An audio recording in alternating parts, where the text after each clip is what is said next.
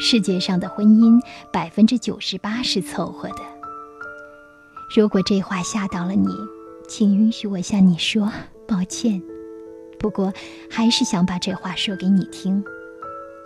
世界上的婚姻百分之九十八是凑合的，这是戴厚英在他的作品《人啊人》一书中开头的一句话。至于是男人去凑合女人，还是女人去凑合男人，或者双方都是凑合的，我就没有做过统计了。重要的是，就这么凑合起来的有百分之九十八。既然两个人凑合到了一起，接下来就是维持、承担。有的夫妻双方都很宽松，维持的还可以；有的生活在伴侣的密切注视之下，维持的很累。中国的传统婚姻中有句古话：“嫁鸡随鸡，嫁狗随狗。”意思是说，我嫁给你了，就是生是你的人，死是你的鬼。这是封建社会的从一而终的思想。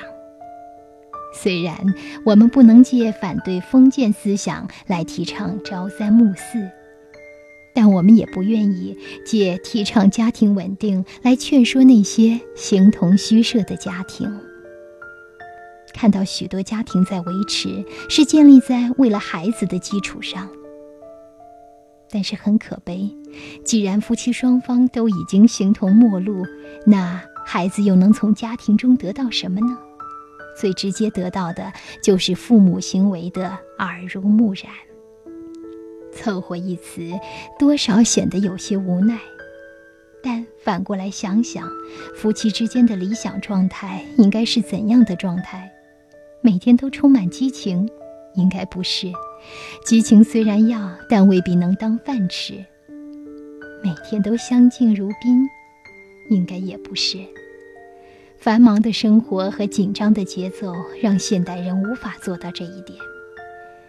也许在这个问题上，谁也不敢拍着胸脯说：“我的婚姻就是婚姻生活的典范和理想状态，你们仿照学习就可以了。”在这个问题上，也许永远都不会有一个标准而统一的答案。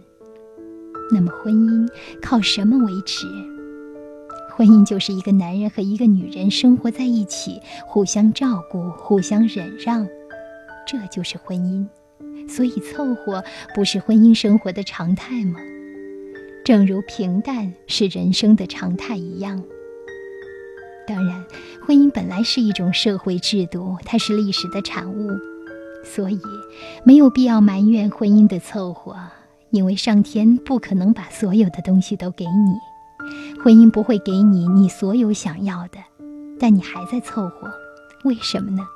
因为婚姻已经给了我们很多，只是我们没有想过罢了。当人们蠢蠢欲动，不想凑合的时候。常常会发现自己的胆子变小了，因为他们会意识到不再凑合会让他们失去更多。说到这里，是不是让你觉得有些糊涂了？究竟是应该凑合还是不该凑合呢？凑合有凑合的道理，不该凑合也有不该凑合的那种特殊的情况。任何的一种选择，都应该以创造更大的幸福、避免更多的伤害为前提条件，你说呢？